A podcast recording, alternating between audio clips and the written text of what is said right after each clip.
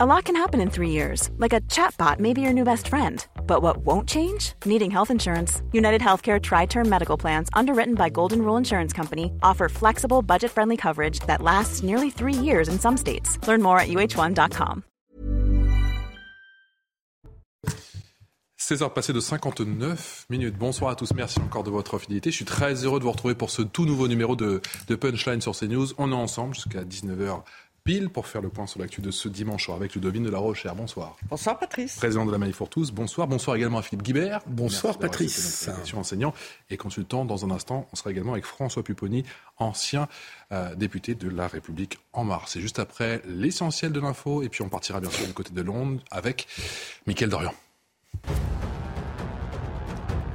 Adrien Quatennens se met en retrait de sa fonction de coordinateur de la France Insoumise, une décision qui intervient après la révélation dans le canard enchaîné du dépôt d'une main courante par son épouse. Dans un communiqué sur Twitter, le député euh, insoumis du Nord évoque des disputes depuis l'annonce par sa femme de sa volonté de divorcer. Il reconnaît aussi lui avoir donné une gifle et dit avoir profondément regretté ce geste. Les délégations officielles affluent à Londres à quelques heures des funérailles de la reine Elisabeth II. Joe Biden, lui, est arrivé hier soir en compagnie de son épouse. Ils font partie des 2000 invités attendus demain matin à l'abbaye de Westminster. Ce soir à Buckingham Palace, le président américain se joindra aux autres chefs d'État, dont Emmanuel Macron, réunis par le roi Charles III pour son premier grand rendez-vous diplomatique. 9 milliards d'euros, c'est le montant que la France va investir dans le secteur spatial durant les trois prochaines années.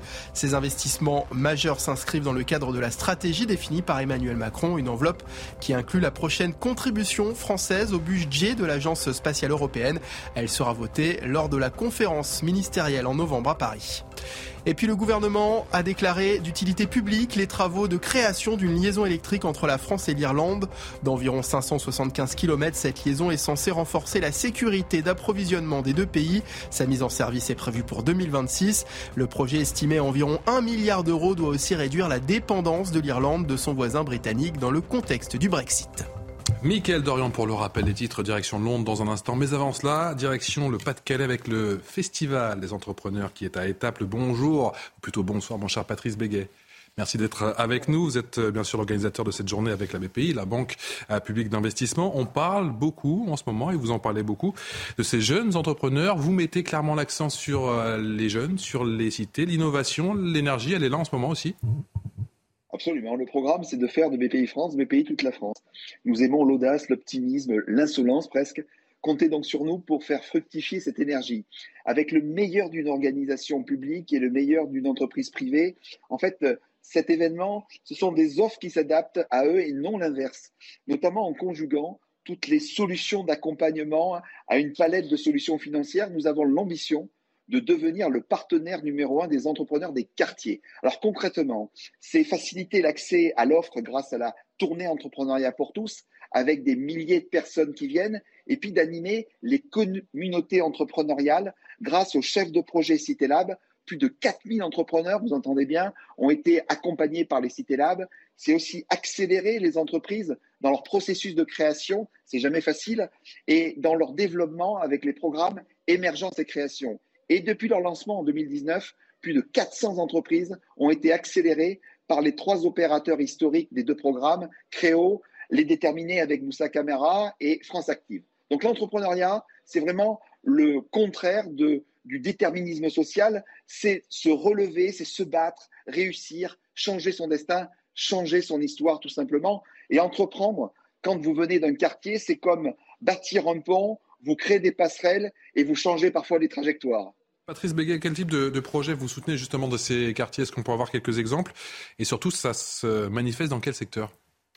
Alors, il n'y a pas de type de projet ou de secteur que l'on soutient plus que notre dans les quartiers. Nous les soutenons surtout les bonnes idées. Si notre vocation est d'encourager toutes les entreprises sur l'ensemble du territoire à avoir surtout plus grand, à avoir plus loin, nous ne ciblons pas de zone particulière. En fait, le futur passe par notre jeunesse et le meilleur moyen de prévoir notre futur, c'est de le créer. Et il faut donc créer notre future jeunesse des quartiers et c'est tous ensemble qu'on va le faire. Comment vous sensibilisez justement les, jeunes aujourd'hui? Est-ce qu'il y a euh, une attention particulière justement à, donner justement à, ces jeunes qui, souhaitent entreprendre aujourd'hui? Oui, vous avez raison de le souligner. Pour nous, en fait, l'enjeu est d'honorer la promesse républicaine. C'est de garantir l'égalité d'accès à nos offres. Partout en France, nous souhaitons être aux côtés des entrepreneurs afin de leur proposer ben, le meilleur. Et il n'est pas question de créer une BPI France des quartiers d'un côté. Il s'agit plutôt de déployer euh, pour les quartiers nos recettes d'excellence qui ont fait leurs preuves partout sur l'ensemble des territoires.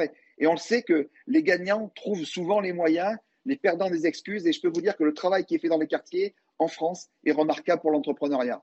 Merci beaucoup Patrice Béguet, directeur exécutif de BPI France. Merci encore pour cette réaction en direct et on on souhaite effectivement euh, bonne chance encore pour ce Tour de France euh, des entrepreneurs. Merci encore à vous. On prend la direction de Londres sans plus tarder. L'heure des funérailles, vous le savez, approche à grands pas outre-Manche avec une sécurité euh, optimale. Le défilé populaire arrive bientôt, très bientôt à son terme. Le public n'a plus que quelques heures, vous le savez, pour eh bien, se recueillir auprès du cercueil de la reine Elisabeth II avant les funérailles d'État qui sont prévues demain. Édition spéciale dès 5 heures du matin. Ce sera bien évidemment cette journée exceptionnelle CNews. On rejoint l'une des envoyées spéciales de CNews euh, du côté de, Windsor. Bonsoir Régine Delfour. Régine, quel est le, le programme de cette euh, journée historique demain? Oui, bonsoir Patrice. Alors à 14h, le cercueil de la reine quittera Londres à bord d'un corbillard. Il parcourra donc euh, une trentaine de kilomètres pour rejoindre Windsor et c'est vers 16h que le convoi funéraire euh, arrivera euh, aux portes du domaine. Il l'empruntera cette route de 5 km appelée la Long Walk. Une procession débutera. Les cloches du, du château sonneront. Des coups de canon seront tirés depuis le parc. Et euh, le roi Charles III ainsi que plusieurs membres de la famille royale retrouveront cette procession quand elle atteindra le château jusqu'au pied des marches de la chapelle Saint-Georges. À 17h, un service funéraire de 45 minutes sera célébré en présence de 800 personnes, des membres du personnel de la reine. Et c'est à 20h30 que la reine sera inhumée dans l'annexe, dans une annexe de la chapelle Saint-Georges où son père, le, le roi George VI et la Queen Mum ainsi que la princesse Margaret, sa sœur, reposent euh, le cercueil du prince Philippe, son époux, qui se trouve actuellement euh, dans le caveau royal, sera transféré à ses côtés. Et à 21h, une minute de silence sera observée dans tout le Royaume-Uni. Régine euh, Windsor, on sait, hein, ce sera donc la dernière demeure de la reine Elisabeth II, une demeure forcément particulière. C'était la, demeure préférée de la monarque. Windsor, c'est également, et vous y êtes depuis ce matin, cette ambiance à part. Est-ce que vous pouvez nous raconter cette ambiance peut-être plus intimiste que Buckingham? Oui, vous l'avez dit, c'était une des demeures préférées de la reine puisque pendant la Seconde Guerre mondiale, elle avait séjourné ici avec euh, sa sœur et euh, elle aimait énormément cet endroit. Comme euh, lors de la Covid, elle, avait décidé de séjourner ici. Alors, nous avons pu rencontrer plusieurs Britanniques qui ont décidé de venir ici, notamment puisque c'est beaucoup plus intimiste que Londres. Et ils préféraient ce côté plus solennel. Ils avaient peur aussi de la foule à Londres. Quand on parle de, ces heures de queue, ça les effraie un peu. Et pour eux, cet endroit est beaucoup plus euh, solennel et plus intimiste pour lui rendre hommage. Emmanuel Macron qui arrive euh, en ce moment à Londres. Effectivement, les, chefs d'État vont défiler. On attend, ce sera bien sûr l'un des événements à, n'en pas douter de cette soirée.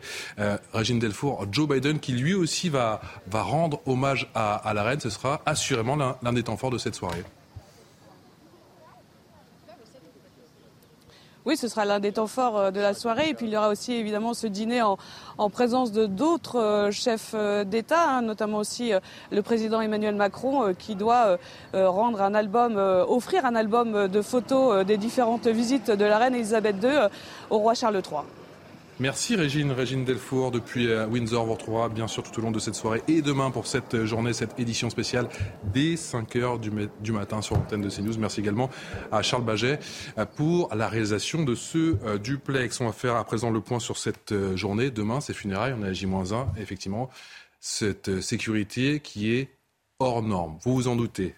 Les détails, c'est tout de suite avec Maxime Lavandier.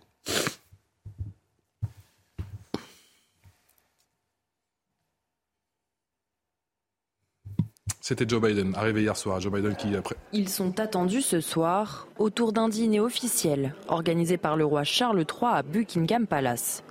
Les chefs d'État arrivent au compte-gouttes à Londres auprès de la famille royale. Parmi les premiers arrivés, Joe Biden, Justin Trudeau ou encore Anthony Albanese, le Premier ministre australien.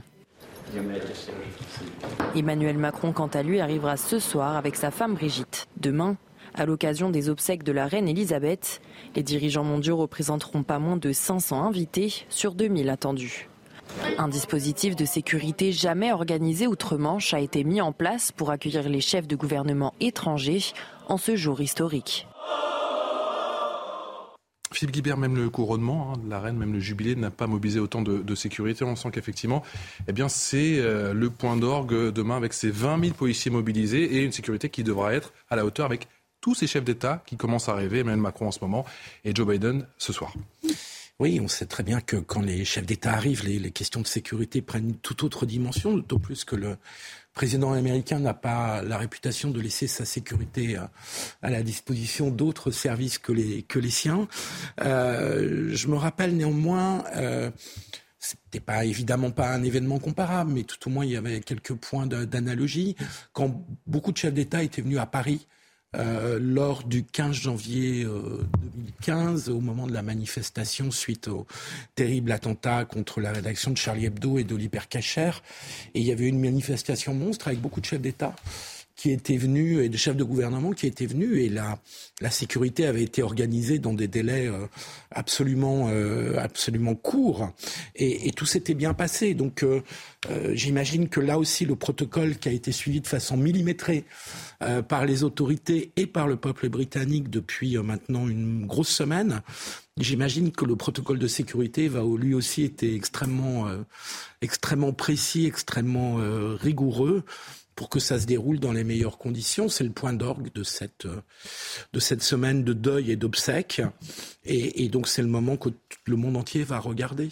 Pour les funérailles effectivement du, siècle euh, demain, devine de la Rochère oui, effectivement, de, ce que j'ai pu entendre, on estime que 3 milliards de personnes regarderont ces, célébrations. Alors, je ne sais pas très bien comment on peut faire un tel calcul, mais le fait est euh, qu'il y aura certainement beaucoup de monde tout autour de la planète pour euh, regarder cela. Euh, il va d'abord y avoir cette procession, une longue procession, et qui sera certainement un moment très émouvant, très solennel, euh, très impressionnant. C'est quelque chose qu'on ne fait plus guère, en tout cas en France, euh, mais pour y avoir parfois participé, de manière très très différente, bien sûr, sans commune mesure, ce sont des moments particuliers. Quand on voit l'émotion des Britanniques, on se doute que demain sera une, une journée pour eux très importante et qui va clore véritablement la fin du règne d'Élisabeth et le début de celui de Charles III. Allez, on avance effectivement avec cette euh, actualité. Adrien Quatennens qui se met en, retrait, c'est donc officiel de sa fonction de coordinateur de la France Insoumise, l'élu du Nord, qui est visé par une main courante déposée par son épouse. Il reconnaît aujourd'hui lui avoir donné une gifle. Affaire dans l'affaire, la première réaction d'un certain Jean-Luc Mélenchon fait beaucoup, beaucoup parler. Elle ne passe pas, Maxime Lavandier. C'est une situation qui met à mal les instances de la France insoumise. Ce dimanche, Adrien Quatennens a annoncé se mettre en retrait de ses fonctions après les révélations d'une main courante déposée par sa femme à son encontre. Je me mets en retrait de ma fonction de coordinateur de la France insoumise pour protéger le mouvement, ses militants et toutes celles et ceux qui comptent beaucoup sur moi. Jean-Luc Mélenchon a réagi à l'annonce d'Adrien Quatennens. Dans un tweet, le leader de la France insoumise pointe la malveillance policière et salue la dignité et le courage d'Adrien Quatennens, à qui il réitère sa confiance et son affection. Trois heures plus tard, le chef de file de la France Insoumise retweet Céline et Adrien sont tous deux mes amis. Mon affection pour lui ne veut pas dire que je suis indifférent à Céline. Elle ne souhaitait pas être citée. Mais je le dis, une gifle est inacceptable, dans tous les cas. Adrien l'assume, c'est bien. Même son de cloche pour Mathilde Panot qui approuve la décision du député du Nord.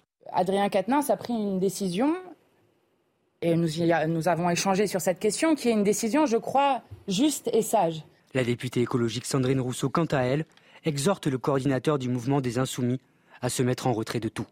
Il y a les violences physiques et celles qui consistent à prendre le téléphone portable de l'autre. Les violences faites aux femmes prennent de nombreux visages. Aucun n'est acceptable. La justice doit se prononcer et en attendant, Adrien Quatennens doit se mettre en retrait de tout. En attendant une suite judiciaire sur cette affaire, le désormais ex numéro 2 de la France insoumise affirme se tenir à disposition de la justice et demande à ce que son droit à une vie privée soit respecté. Et je vous remontre effectivement la première réaction, le premier tweet de Jean-Luc Mélenchon. La malveillance policière, le voyeurisme médiatique, les réseaux sociaux se sont invités dans le divorce conflictuel d'Adrien et Céline Katnins. Adrien décide de tout prendre sur lui. Je salue sa dignité, son courage, je lui dis ma confiance et mon affection. Lui de la recherche. 43 mots, pas un mot de compassion. En tout cas, pas avant le deuxième tweet qui va. C'est absolument insupportable. Il soutient le courage et la dignité de M. Katnins, qui a giflé sa femme. Euh, et c'est tout ce que trouve à dire euh, Jean-Luc Mélenchon, c'est qu'il soutient, soutient Adrien. Et en fait, euh, Adrien, M. Katnins prenant tout sur lui, oui, c'est bien normal quand même. C'est lui qui est l'auteur d'actes absolument scandaleux, au-delà de tout ce qu'on peut dire. Alors je ne sais pas si Céline sa femme a répondu en retour, euh, parce que les violences, elles peuvent être dans les deux sens, euh, bien évidemment, mais malheureusement, ce sont plus souvent les femmes qui en sont les victimes dans ce genre de, de conflit. je note tout de même qu'il accuse aussi tout de suite de voyeurisme policier. Et donc, il a un peu la réaction qu'on avait à une époque, qui était de dire, qui était, face à cela, on va défendre euh, ses amis, on va défendre son copain, son collègue. Euh, et puis euh, là, c'est de la faute des policiers, bien sûr, comme d'habitude avec Jean-Luc Mélenchon. Mmh. Ils n'ont pas fait ce qu'il fallait faire. Mais en tout cas, la France insoumise qui est porteur de l'idéologie woke, qui est obsédé par cette histoire, par cette idéologie dominant-dominée, qui voit des micro-agressions partout. Enfin, Sandrine Rousseau en est l'exemple le, plus frappant. Mmh. Eh bien, on voit bien que d'être habité par cette idéologie, par ce fanatisme, mmh. ne résout rien, ne change pas les comportements. On voit bien que c'est une voie sans issue. Adrien Quatennens, ça ne l'a pas empêché de frapper sa femme. Ils sont véritablement complètement à côté de la plaque. C'est une affaire, en vérité, soyons clairs, d'éducation. On ne frappe pas son conjoint et euh, ni sa conjointe, évidemment. Beaucoup de, de tweets, beaucoup de réactions suite à ce premier tweet, mais il y en a eu un deuxième, effectivement avec Jean-Luc Mélenchon qui a, j'ai le sentiment, essayé de, rétablir un petit peu les choses. Céline et Adrien sont tous deux mes amis. Mon affection pour lui ne veut pas dire que je suis indifférent à Céline. Elle ne souhaitait pas être citée, mais je le dis, une gifle est inacceptable dans tous les cas. Adrien l'assume, c'est bien. Ça efface tout, pas du tout. Non, mais ce qui est compliqué avec LFI et Jean-Luc Mélenchon, c'est que euh, dans certains cas, ils vont être d'une sévérité extrême et, accusé de façon automatique sans forcément connaître tous les faits. Et puis quand il s'agit d'un membre éminent de la France insoumise, euh, évidemment le discours de Jean-Luc Mélenchon est un peu différent. C'est ça qui est gênant. Après, sur le fond, euh, on a d'abord affaire. Mais il y a une indignation à géométrie variable de la part de Jean-Luc Mélenchon c'est un peu le sentiment que j'ai. Et puis, effectivement, la volonté d'être euh, impitoyable sur tout élément de violence, de domination, comme vous le disiez, euh, fait que quand on se trouve face à un cas concret, euh, qui est peut-être complexe, on n'en sait rien, parce qu'on ne mmh. connaît pas l'ensemble des faits, hein, on est, bah forcément, la réaction de Mélenchon est plus nuancée. Donc c'est ça qui est gênant, c'est le décalage entre les positions de principe qu'on applique d'ailleurs aux adversaires politiques. Et puis, euh, quand on est face à, un cas dans son propre parti, euh, évidemment, c'est un peu plus compliqué. J'ajouterais quand même, il y a un point sur lequel je vais donner exceptionnellement raison à Jean-Luc Mélenchon. C'est que cette affaire, quand même, part d'une main courante déposée par l'épouse de, de Je vous venir. Avec la volonté, non mais c'est quand même important, c'est une dimension de l'affaire, euh, avec la volonté explicite, puisqu'elle a si co-signé avec son mari, avec qui elle est en instance de divorce, elle a co-signé un communiqué le répétant, euh, en ayant déposé cette main courante, en demandant explicitement que cette main courante ne soit pas révélée à la presse. Ce qui est d'ailleurs vous voyez dans quel monde on vit. Moi, c'est ça qui me choque beaucoup. Hein. C'est que quand vous déposez une main courante, ça passe se retrouver dans la presse. Mhm. Alors, je ne sais pas qui est, euh, j'ai aucune idée d'ailleurs, de savoir qui est responsable. Est-ce que c'est les policiers? Est-ce que ce sont les, des magistrats? Est-ce que ce sont des journalistes qui ont obtenu l'information? Je n'en sais rien. Mais peu importe. Mais à partir du moment où il y avait une volonté de ne pas rendre cette affaire publique, où son épouse n'a pas déposé plainte, je me permets quand même de le souligner, elle a déposé une main courante, mais elle n'a pas déposé plainte. Je, trouve que le, la façon dont on s'est tous immiscés, et les réseaux sociaux en particulier, dans la vie privée de... Euh, Ça vous étonne en 2022 moi, ça me gêne toujours. Rien ne m'étonne. Je suis d'accord avec vous, Patrice. Plus rien nous étonne. Mais, mais ça me gêne toujours parce que, aux dernières nouvelles, on n'en est pas encore au pénal. Peut-être que ça viendra au pénal. je trouve que Katniss a une attitude digne. Je voudrais terminer là-dessus. Parce que il reconnaît avoir commis des actes qui sont effectivement. Et en même temps, il avait le choix. oui, on a toujours le choix. On a trop d'exemples dans la vie politique. On a trop d'exemples dans la vie politique. Parce qu'il avait le choix, ce qui était en occurrence, ce qu'il a dit par exemple publique. sur, sur l'affaire d'Amir Abad. Hein, effectivement, il disait il faut lutter contre les violences sexistes et sexuelles et lutter drastiquement en s'organisant euh, pour ça. Il disait effectivement que euh, l'affaire Abad c'était quand même très compliqué. Donc, euh, est-ce que lui, il en Oui, alors on est sur des faits d'une. Bon, voilà, enfin, je ne veux pas qualifier les faits, mais on n'est pas sur les mêmes types de faits. Mmh. Je dis simplement que a une attitude honorable, parce que d'une part, il reconnaît les faits. Il reconnaît des faits qui ne sont pas à son avantage, évidemment. Et d'autre part, il se met en retrait de, de certaines de ses fonctions. Donc je trouve qu'on peut avoir après une discussion politique sur qu'est-ce qu'on doit dire des violences conjugales de quelle manière, de quelle façon Est-ce que les a raison Ça, je pourrais vous rejoindre. Mais je trouve qu'on devrait ficher un peu la paix à M.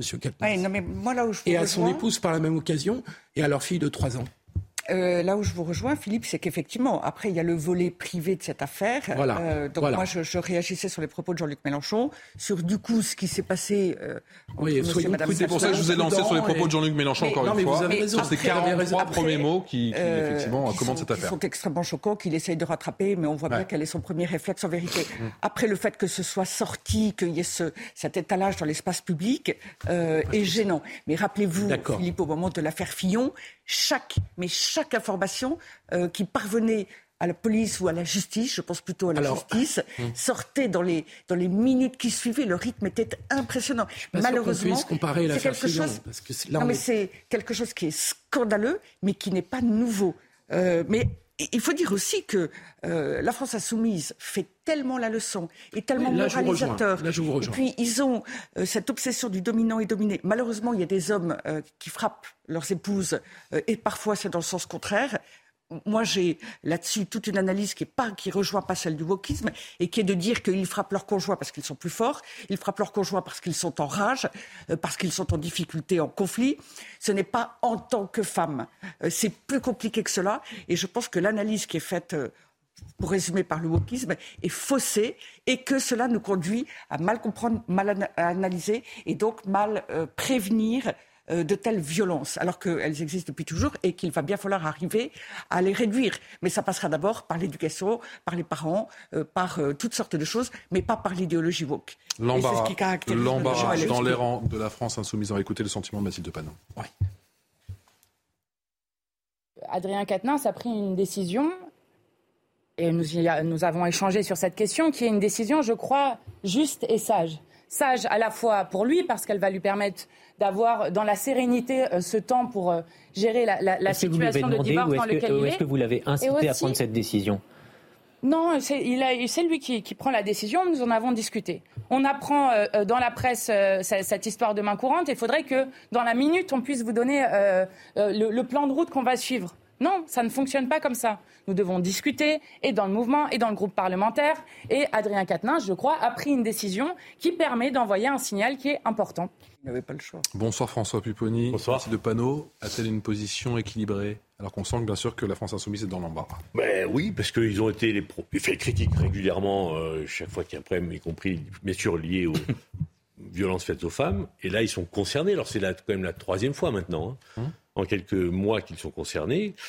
Je pense qu'il n'y a qu'une solution. Il faut qu'effectivement. L'affaire Bouafs, l'affaire Coquerel. Coquerel et, désormais. il faut qu'Adrien Quatennens se retire, y compris du groupe. C'est lui qui doit prendre. Mais sinon, le groupe doit le mettre. Euh, peut-être temporairement exclu du groupe parce qu'il euh, a reconnu lui-même avoir euh, frappé son épouse. Et donc, ce n'est ni acceptable ni excusable. Sandrine Rousseau lui demande un retrait de, de toute parole politique. Bien sûr. Mais ah, vous êtes d'accord avec Sandrine Rousseau ben, J'en suis un peu contrarié, mais pour une fois, je suis d'accord avec elle.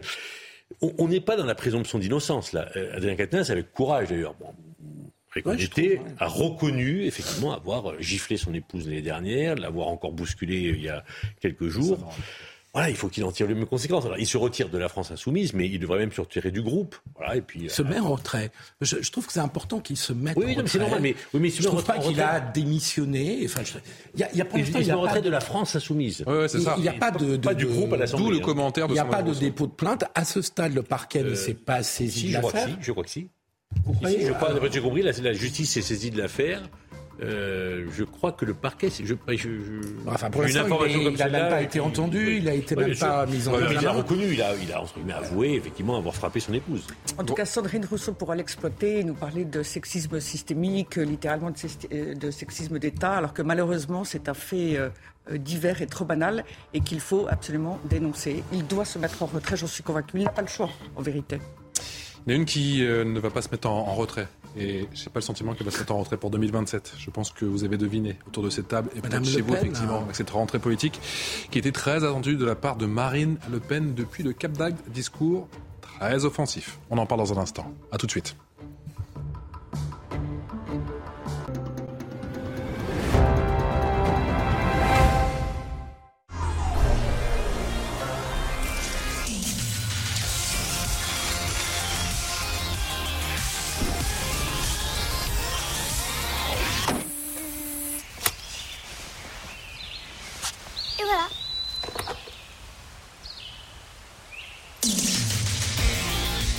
Volkswagen ID4.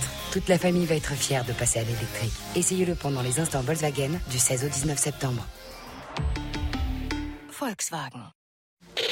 Économiser sur ma facture d'énergie avec une bonne isolation, ah, c'est pas de la science-fiction, c'est easy. Pour tailler dans nos factures, faire installer une pompe à chaleur sur mesure. C'est easy. Easy by EDF, c'est l'engagement pour des travaux réussis, des aides déduites de votre devis et un conseiller dédié pour votre chantier.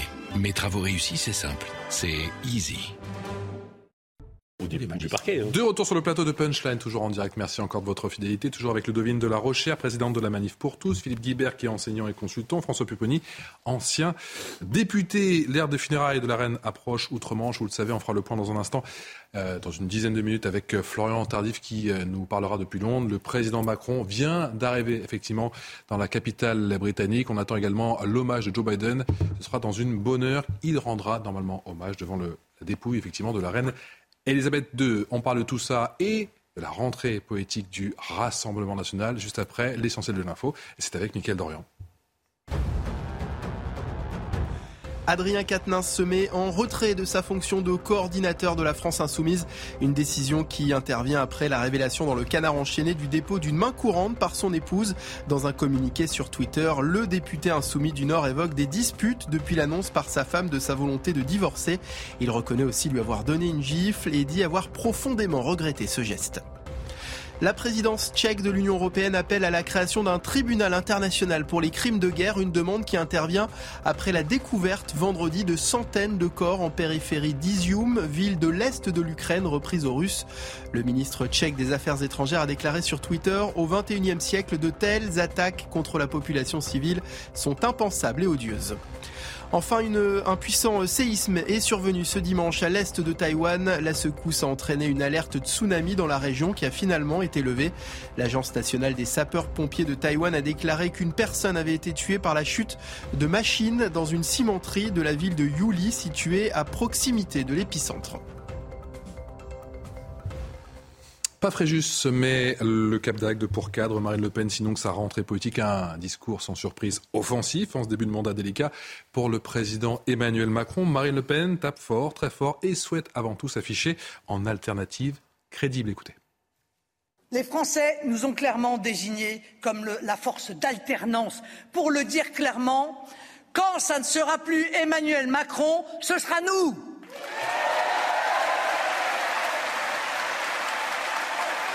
Je le dis quand viendra l'heure du pouvoir, nous serons prêts pour une raison simple. Nous le sommes déjà. François Pupponi, logique de crédibilisation ou de euh, radicalisation? Non, crédibilisation, c'est la, stratégie de Marine Le Pen depuis maintenant plusieurs années. Et, elle a réussi. Et ça marche? Mais ça marche très bien sincèrement, qui, avait pu, qui aurait pu imaginer euh, quelques semaines avant 90 députés du Rassemblement national? Personne ne l'a vu venir. Elle a fait un très bon score à la présidentielle, mais elle était battue comme à chaque fois parce que euh, systématiquement. Mais les 90 députés, euh, ça, sincèrement, une, enfin, dans le scrutin que nous connaissons, c'était inespéré pour eux et révélateur du vote des Français. C'est-à-dire qu'au deuxième tour, ben, les gens n'avaient plus de scrupules à voter pour un député du Rassemblement national mmh. dans 90 circonscriptions. Donc effectivement, elle est en train de gagner son pari. Éric Zemmour l'a bien aidé en, en, se radicalisant lui et donc en la crédibilisant un peu plus. Elle lui avait dit d'ailleurs, on s'en Elle lui avait dit, et elle continue son jusqu'en 2027. Et donc, elle a, elle a une stratégie qui, pour l'instant, est en train de fonctionner. Euh, le RN euh, peut incarner l'alternance, c'est ce qui est en train de, de se passer sous nos yeux, Ludovine de la Rochère? Alors, moi, j'allais dire que, euh, plus que tout, c'est la manière dont travaillent les députés. D'ailleurs, là, c'était leur journée parlementaire. Euh, ils rassemblaient tous les Les universités d'été, tout à fait. Euh, et c'est la manière dont travaillent, dont vont travailler, on verra au fil du temps, les députés du Rassemblement national qui vont peut-être être un accélérateur très fort euh, de leur crédibilité comme gouvernant potentiel. Euh, ils jouent le jeu. Il y a une forme de professionnalisation, vous dites? Une forme de professionnalisation. Ils jouent le jeu de manière constructive. Ça, je pense que c'est très important. C'est-à-dire que dans les quelques votes qui ont eu lieu au mois de juillet, ils ont été capables de voter en faveur d'articles ou d'amendements déposés par d'autres partis, peu importe lesquels. va se gâter sur la retraite. Ils les trouvaient, alors ça c'est bien possible. dès lors que cela allait dans un sens qui leur paraissait le bon, ils votaient. Alors après, dans, le sens contraire, il y a euh, bien sûr d'autres sur lesquels ils n'ont pas voulu voter. Mais ce que je veux dire par là, c'est que le fait d'être, euh, de jouer le jeu, jouer le jeu de la démocratie, alors qu'on a beaucoup dit qu'en en fait, euh, ils ne sont pas respectueux de la République, des valeurs républicaines, etc., etc., bref, de la démocratie. s'ils jouent le jeu de la démocratie et s'ils sont constructifs, je présume qu'au fil des mois, voire des années, cela va apporter un poids beaucoup plus important euh, une légitimité beaucoup plus grande à euh, une candidature, on peut dire probable, en 2027 de Marine Le Pen. Vous dites crédibilité ou radicalité, Philippe Guibert? Non, non, crédibilité aussi, je suis d'accord avec euh, mes collègues. En revanche, je mettrai une nuance à ce que vous avez dit. je pense qu'elle ne peut gagner qu'en s'alliant, qu'en ayant une stratégie d'alliance. Je pense que toute seule, Marine Le Pen et tout seul le RN ne peuvent pas obtenir une majorité. Euh, vous dites qu'elle a progressé, ce qui est tout à fait euh, juste euh, en, en, termes de suffrage. Elle demeure néanmoins nettement battue au deuxième tour. Pourtant, dans une campagne où de la vie générale, sans même rentrer et prendre parti, euh, Emmanuel Macron n'a vraiment pas fait une campagne euh, mirobolante et, extrêmement séduisante, c'est le moins qu'on puisse dire. Elle est quand même battue à 42%. Euh, elle a eu un débat euh, télévisé qui était quand même, certes, beaucoup moins catastrophique que le premier, mais quand même où elle a été dominée. Et donc, je pense qu'elle un peu comme en Suède, ou peut-être comme en Italie, on verra dans, les, dans la semaine qui vient. Le 25 septembre. La droite radicale ou la droite nationaliste ne peut arriver au pouvoir qu'avec une alliance, à mon sens, avec la droite traditionnelle. Et donc, dans ce cas-là, s'il se crée, si par exemple Laurent Wauquiez, dont on parle beaucoup à droite, mmh. est dans cette stratégie d'alliance, à ce moment-là, je trouve que la perspective d'une alternance avec cette alliance entre une droite euh, musclée et puis une droite euh, nationaliste euh, peut commencer à, à trouver du, du, Mais tout seul, toute seule et tout seul, je crois que Marine Le Pen et le RN n'arriveront pas au pouvoir. de la recherche. C'est là où le fait de se crédibiliser est extrêmement important vis-à-vis de, de, des médias, vis-à-vis des électeurs, mais aussi vis-à-vis, en effet, du groupe dit de droite gouvernementale. mais il y a un autre aspect important aussi, c'est LFI. parce que les forces d'opposition, ceux qui n'ont pas voulu donner tous les pouvoirs à Emmanuel Macron, ont voté euh, plutôt Rassemblement national et euh, pour la NUPES. Euh, si la NUPES, en particulier la France insoumise, continue comme ils ont commencé à le faire, mais ils vont peut-être un peu changer d'attitude, à, à, être tout le temps négatif, à aller à l'encontre, à empêcher qu'on avance, à empêcher des réformes à être excessifs, à être très radicaux, ce sera peut-être, et à mon avis très probablement, oui, mais d'après au bénéfice. C'est de la recherche d'après une enquête IFOP il y a, je crois qu'elle est parue il y a, il y a deux semaines. Euh, d'après ce sondage, la LFI incarne euh, l'opposition principale à Emmanuel Macron, hein, si je me souviens bien. Hein. Pour le moment, pour le moment, mais il y a aussi, on le sait bien, des électeurs de, de ah, c'est un sondage. Hein, Il y a aussi des électeurs de la France insoumise qui rejoignent bien les thématiques, certaines des thématiques de Marine Le Pen, et il peut y avoir une porosité entre les deux électorats. Et puis, 2027, euh, c'est presque cinq années, il va se passer beaucoup de choses. La, la stratégie aussi du groupe Rassemblement national, c'est d'être, au demeurant, efficace dans l'hémicycle et en plus extrêmement sympathique avec l'ensemble des autres députés. On sent bien que, moi j'avais vécu dans le passé mandat, ils n'étaient pas très nombreux, mmh. sincèrement, y compris avec Marine Le Pen, on avait des relations courtoises, et on l'a vu évoluer. Hein. Mmh. Elle a eu un moment difficile deux ans après la présidentielle euh, de 2017, mais après c'était une volonté. Et, alors, à 90, tous les témoignages que j'ai de l'Assemblée, c'est euh, courtois, poli, sympathique, euh, voilà. Mm. ce qui est complètement l'opposé des députés de la, de la France insoumise, de, la NUS, qui sont insultants, méprisants, qui mm. voilà excités, voilà. Et donc eux, on sent que c'est une stratégie, y compris dans une perspective à terme d'accord, pour que, bah, euh, quand on passait, quand on passe cinq ans avec des députés, avec des gens, avec des responsables d'autres partis, se créent des liens. Donc, Toute la stratégie de l'Assemblée nationale, c'est justement d'anticiper un accord indispensable. Une alternance crédible, effectivement, c'est, à n'en pas douter, le leitmotiv effectivement du, du Rassemblement national, avec les thèmes de prédilection de Marine Le Pen. Écoutez-la.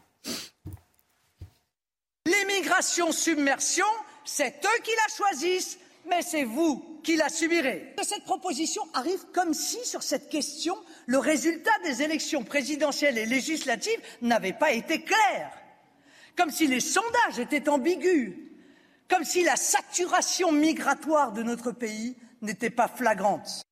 Tous ces fondamentaux, tous ces thèmes de prédilection pour le Rassemblement national, ça peut être accompagné d'une montée en puissance sur le plan programmatique ou pas? Bien sûr. Et on voit bien que quelque part, même le président de la République a fait une proposition pour courir après cela, parce que mm. la sécurité et l'immigration sont mm. deux des sujets principaux des Français aujourd'hui.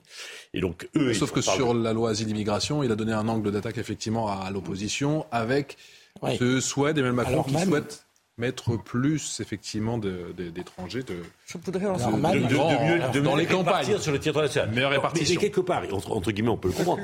L'immigration est là, les, les, immigrés sont là, donc il faut effectivement. Mais c'est une manière aussi de dire. On sent bien que lorsqu'il y a une concentration d'immigrés, ça peut poser des problèmes. Donc on va essayer de mieux les répartir. mais il y a déjà eu une politique de répartition. Non, non mais je dis pas qu'il a, dis pas que c'est. quelques, euh, donc on voit bien que le sujet a été préempté, y compris par la majorité, c'est tout à fait compréhensible.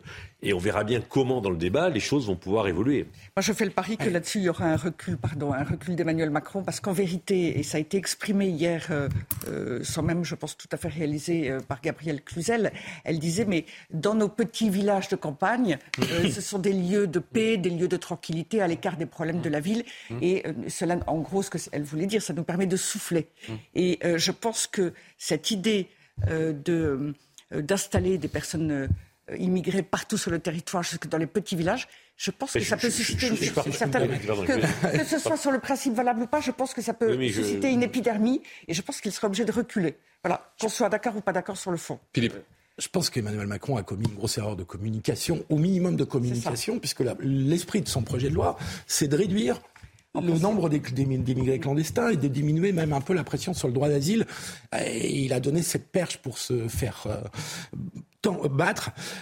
Concernant Marine Le Pen, sa grande force, notamment par rapport à Éric Zemmour, et ce qui fait qu'elle l'a battu, euh, Éric Zemmour, c'est qu'elle est capable de dire ce qu'elle vient de dire sur l'immigration et d'avoir en même temps un discours social, mhm. comme on l'a entendu pendant sa campagne, euh, pendant les législatives, et qu'on l'entend régulièrement intervenir sur le sujet. Et donc elle a un éventail plus large pour séduire un électorat populaire, euh, qui est son socle, qui est sa grande force, et qui fait qu'elle peut, ayant cette base, s'installer dans la durée, euh, et, qui, et, cette base n'a pas été du tout ébréchée euh, lors de, la, des campagnes de 2022. Et Éric Zemmour n'a absolument pas réussi à créer vraiment un hiatus là-dedans. Marine Le Pen qui a eu cette phrase, François Pupponi, chacun sait maintenant que le jour venu, Peut-être pas si loin, nous aurons besoin de ces qualités dont vous avez fait preuve pour conduire le pays sur la voie difficile du redressement. Voilà ce qu'a lancé Marine Le Pen?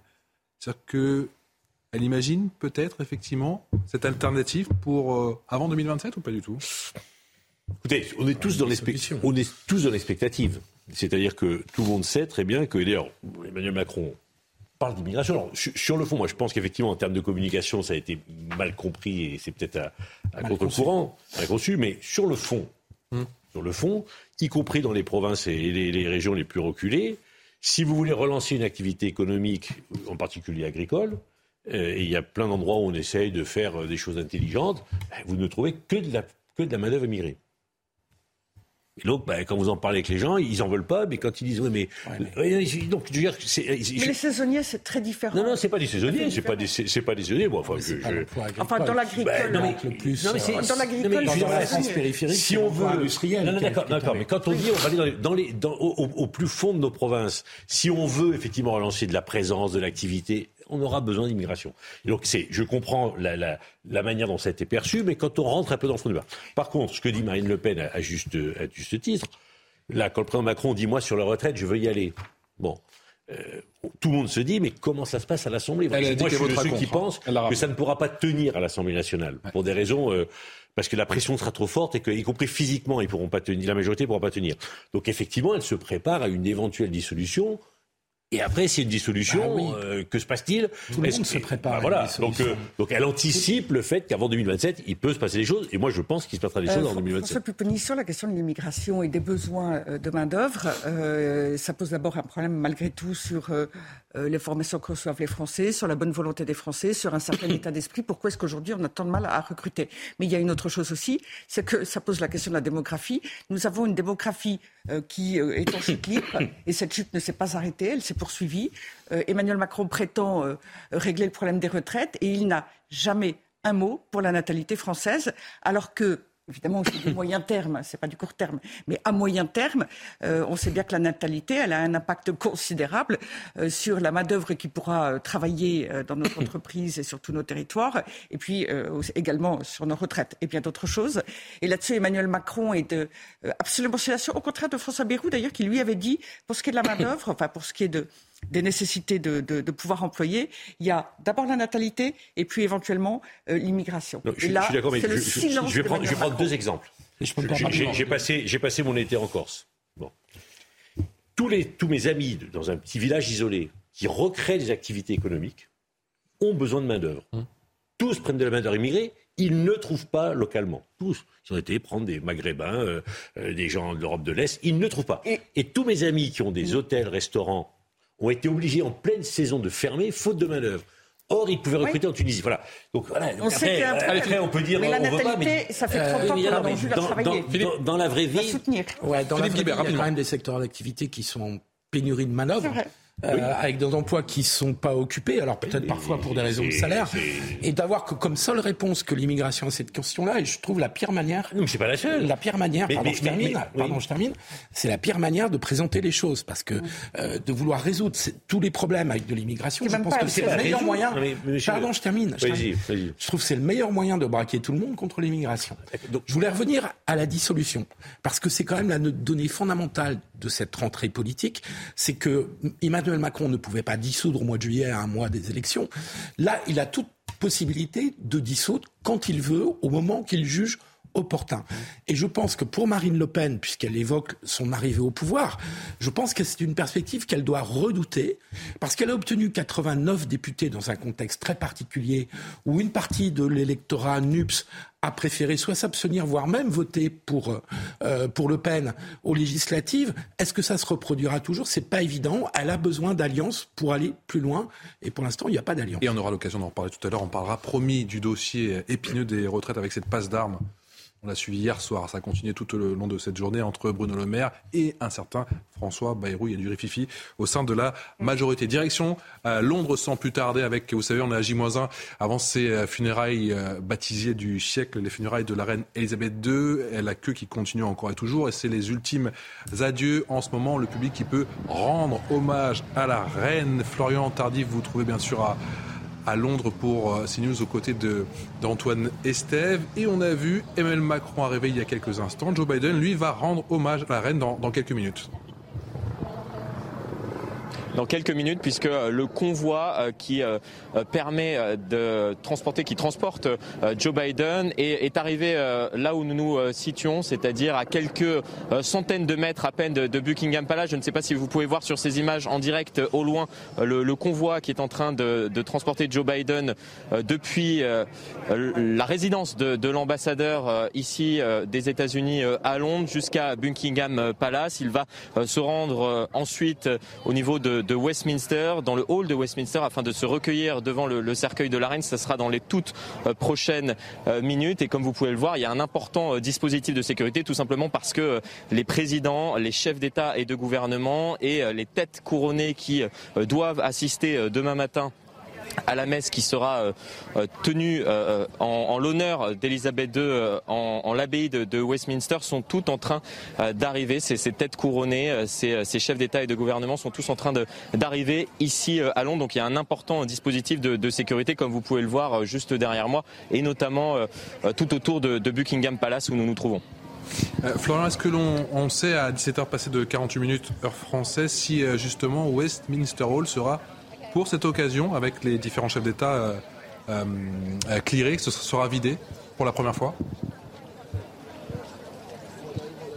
Non, il n'est pas prévu que, le hall de, Westminster euh, soit, euh, soit vidé. Il y a en fait deux files d'attente. Il y a une file d'attente pour l'ensemble du public. Il faut attendre environ 10 euh, à 11 heures en ce moment pour pouvoir atteindre ce, hall de Westminster et il y a une autre file d'attente pour euh, les VIP, ce qu'on appelle les, VIP qui peuvent eh bien attendre à peine quelques minutes. Ça sera le cas euh, très certainement pour, Joe Biden qui doit se, recueillir devant le cercueil de la reine à 5 heures ici, 6 heures heure française. Pour ce soir la sécurité sera hors norme. Autre dispositif de sécurité inédit, pour ne pas dire historique demain, avec près de 20 000 policiers mobilisés, c'est ça? Ce sera un peu moins, 10 000 euh, policiers mobilisés euh, sur l'ensemble de la capitale, mais néanmoins c'est le plus important euh, dispositif de police jamais déployé. Pour vous donner un ordre de grandeur, lors de l'organisation du plus grand événement ici dans, la capitale, qui est le carnaval de, Notting Hill, 6 000 policiers sont, déployés et quadrillent Londres. En revanche, il y a 40 000 agents de sécurité supplémentaires qui ont été engagés ces derniers jours afin de permettre notamment d'installer ces barrières qui se trouvent juste derrière moi, d'organiser euh, les, les, files d'attente dont on parlait euh, à l'instant, mais également euh, de donner des instructions à la population puisqu'il y a des, des sens de circulation dans l'ensemble de, de, la capitale. Par exemple, les personnes qui viennent juste derrière moi, qui sont allées pour la plupart d'entre elles déposer des fleurs dans le parc euh, vert, le Green Park, euh, doivent euh, se rendre pour sortir de Buckingham Palace ici, sous cette arche de, Wellington, et ne peuvent rebrousser chemin. Ils doivent faire tout le tour s'ils souhaitent aller, par exemple, de l'autre côté de, de, la Tamise, où, se, où se situe Westminster Hall, où, où se situe la, Tate moderne, si on va un petit peu plus loin de, l'autre côté, sur, la rive au sud de, la Tamise. Merci beaucoup Florian. Florian Tardif avec les images de Antoine et Steph pour CNews. Vous n'hésitez pas à nous, nous rappeler dès qu'il y a du mouvement du côté de Westminster Hall. On vous retrouvera bien évidemment tout au long de cette soirée et demain pour édition spéciale dès 5h du matin euh, sur CNews pour cet événement, bien sûr, les funérailles de la reine Elisabeth II. Vous restez avec nous. On retrouve Ludovine de la Rochère, François Pupponi et Philippe Guibert dans un instant. On va parler bien sûr de tout ce qui se passe du côté de Londres. On parlera également de la question épineuse des retraites et du dossier Adrien Quatennens. A tout de suite. Bientôt 18h sur CNews, la suite de Punchline, toujours avec Ludovine de la Recherche, Philippe Guibert, François Pupponi et euh, Charlotte Dornelas. Bonsoir Charlotte, journaliste chez Valeurs Actuelles, l'image assurément de ce début de soirée. Regardez, c'est Joe Biden, Joe Biden qui rend en ce moment hommage à la reine Elisabeth II. Euh, Florent Tardy, vous êtes à Londres pour CNews, l'un des envoyés spéciaux euh, du groupe. C'est assurément l'une des images de la soirée, c'était très attendu. Hein. C'est là-bas, ça va passer. Oui, tout à fait. C'était euh, l'une des images de, la soirée. Euh, Joe Biden qui euh, est en train de, se recueillir devant le cercueil de la reine, comme l'a fait il y a quelques minutes maintenant le couple Macron, Emmanuel Macron, qui était accompagné pour l'occasion de, sa femme. tous deux vont se rendre ensuite à Buckingham Palace, où est attendu également le président américain, puisqu'une réception en l'honneur des différents dignitaires, chefs d'État, de gouvernement, têtes couronnées, qui assisteront demain aux funérailles de la reine, est organisée ce soir au sein de, Buckingham Palace. On attend euh, près euh, de 1000 personnes invitées pour cette réception ici euh, à quelques, quelques mètres de là où nous nous trouvons, qui est le, château de, de Buckingham, alors que vous voyez euh, les, convois euh, présidentiels qui, euh, qui continuent d'arriver ici pour assister justement à cette, à cette réception qui transporte les, les différentes personnes, chefs d'État, de gouvernement, têtes couronnées, qui assisteront à cette, à cette réception d'ici, d'ici quelques minutes organisée en l'honneur d'Elisabeth II par le nouveau roi Charles III. Florian, on a vu effectivement, et on, découvre ces images de, Joe Biden qui a donc rendu hommage à la reine Elisabeth II à, Westminster Hall. Le flot continue, bien sûr, de, Londoniens, de Britanniques qui continuent à rendre hommage. Il n'y a pas eu... Euh, enfin, concrètement, la salle n'a pas été évacuée. On attend d'une minute à l'autre ou pas le président Macron sur place? Le président Macron, comme, comme je vous le disais euh, à l'instant, euh, s'est euh, rendu justement devant le, cercueil d'Elisabeth II. C'était il y a quelques minutes en compagnie de, sa femme et ils assisteront dans quelques minutes à présent à cette réception qui est organisée par, par le roi Charles III ici juste derrière nous au sein du, château de, Buckingham. Merci Florian. Peut-être un, mot sur l'organisation de cette journée demain. On a dit sécurité optimale, bien sûr avec 10 000 policiers qui seront présents et bien sûr les, services secrets qui sont sur le qui-vive pour, cette, pour ces funérailles qu'on a véritablement baptisées les funérailles du siècle. Oui, les funérailles du siècle, c'est tout simplement euh, l'événement le plus important jamais organisé euh, ici au sein du Royaume-Uni. Alors certes, euh, ce qui explique ici les, les, différents responsables politiques, c'est qu'on a organisé il y a plusieurs années les, Jeux Olympiques, mais c'était finalement assez facile d'organiser ces Jeux, Olympiques, tout simplement parce que on savait, on connaissait le parcours de, la foule d'un point A à un point B. Là, impossible de, de prévoir concrètement combien il y aura de personnes ici, proches du palais de Buckingham Palace, euh, de, l'autre côté de là où nous nous trouvons, euh, du côté de, Westminster, euh, où est conservé le cercueil de la reine, du côté de, Westminster, de l'abbaye de, Westminster, où auront lieu les, funérailles. C'est exactement la même chose du côté de, Windsor, à quelques kilomètres de Londres. Donc voilà, c'est un événement important ici, préparé euh, depuis euh, des années, mais cela reste une opération logistiquement très complexe à organiser, même si on s'y prépare maintenant depuis euh, des années. 10 000 policiers, imaginez-vous bien, qui sont déployés maintenant depuis plusieurs jours pour sécuriser la zone. Pour vous donner un, titre, un, élément pour, pour comparer ce que cela représente ici dans, la capitale, lorsque l'on organise l'un des plus grands événements ici à Londres, qui est le carnaval de, de Notting Hill, il y a seulement en quelque sorte 6 000 euh, policiers qui, qui, sont déployés. Il y a 40 000 agents également qui ont été euh, recrutés afin d'installer euh, ces barrières, de organiser les différents sens de, de, circulation pour permettre à la foule de se rendre proche du, du palais de, de, Buckingham, de quitter le palais de, Buckingham, de se rendre ensuite au niveau de Hyde Park, juste à côté de, là où nous nous trouvons. Donc voilà, c'est un, un, dispositif de sécurité particulièrement important qui sera renforcé. Vous avez raison de, le préciser demain lors de l'organisation de, ces funérailles, nous avons vu il y a quelques jours maintenant avec euh, Antoine Estève des euh, unités euh, d'élite, des snipers repérer les lieux et ils seront déployés demain pour sécuriser la zone autour de l'abbaye de Westminster où se dérouleront donc les obsèques d'Elisabeth II. Florian, avant-hier, bien sûr, les images marquantes hein, du roi Charles III lors de cette veillée des princes, donc tous les enfants de la reine. Hier soir, bien évidemment, les huit petits-enfants, on pense à Harry, on pense bien sûr à William, avec ce mot qui a fait les, gros titres en Angleterre, United. Oui, tout à fait. On en parlait euh, hier soir et euh, juste avant que, cette veillée euh, n'ait lieu, on, disait que très certainement, ça serait l'image de, la soirée avec ces gros titres. On avait estimé tous deux que très certainement la, presse ici titre, titrerait des frères de nouveau réunis et c'est exactement ce que, ce que la presse a titré. Regardez cette une du Sun, United We Stand. nous, nous restons donc aux côtés de, de la reine unie. We Stand stand, by, to stand by, c'est rester auprès, auprès du, cercueil de, euh, de, la reine. Et c'est également euh, euh, ce titre-là qui a été choisi pour, pour le Daily Mail. Qui, qui, a été publié ce dimanche. Resplendent in uniform, the brothers unite to, guard Granny. resplendissant avec leur, uniforme, tout simplement parce que le prince Harry n'a pu, lors de la procession qui a été euh, permettant de transporter le, cercueil de la reine depuis Buckingham Palace jusqu'au hall de, Westminster, revêtir son uniforme militaire tout simplement parce qu'il n'a plus euh, de, fonction au sein de, la famille royale. Et exceptionnellement euh, lors de, cette veillée, donc qui a duré aux alentours de, 15 minutes hier, veillée du, cercueil de la reine, le nouveau roi Charles III a accordé à son fils le droit de revêtir son, uniforme et donc de, veiller sur, sur Granny, sur, sur la grand-mère, puisque bien bien évidemment, avant tout, c'est également euh, la, perte d'une mère, euh, d'une grand-mère pour, euh, pour les membres de la famille royale. Florian, les, Britanniques peuvent se recueillir à Westminster Hall jusqu'à quelle heure?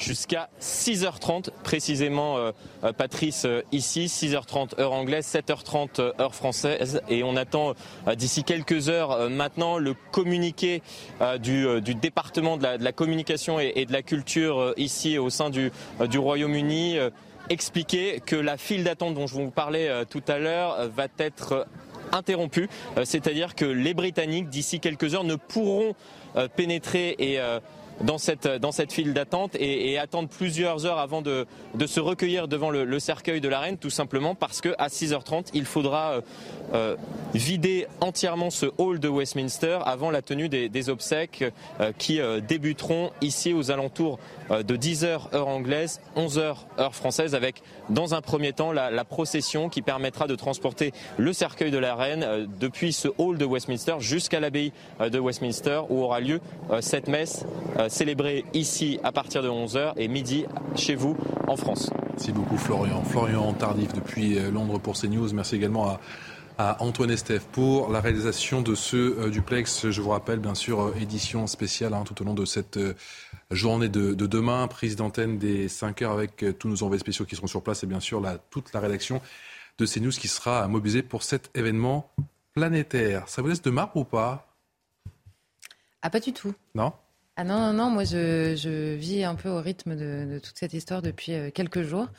Alors c'est à la fois lointain et en même temps, moi ça me, à la fois ça me fascine. Hein, mon cœur de, petite fille, il y a des princesses, des couronnes et ça brille de partout, c'est magnifique. Mmh. Mais c'est surtout, je, les envie en fait. Hein. Ah, parce que j'entends depuis 2-3 jours, bon. Euh, non mais c'est vrai que maintenant c'est bon. Non, mais à la fois c'est pas notre histoire et en même temps, moi quand je les vois là, je, je regardais autour du cercueil de dos, tout ce on a envie de savoir pourquoi, de quand ça date, pourquoi est-ce qu'ils sont de dos, la tête penchée pendant des heures.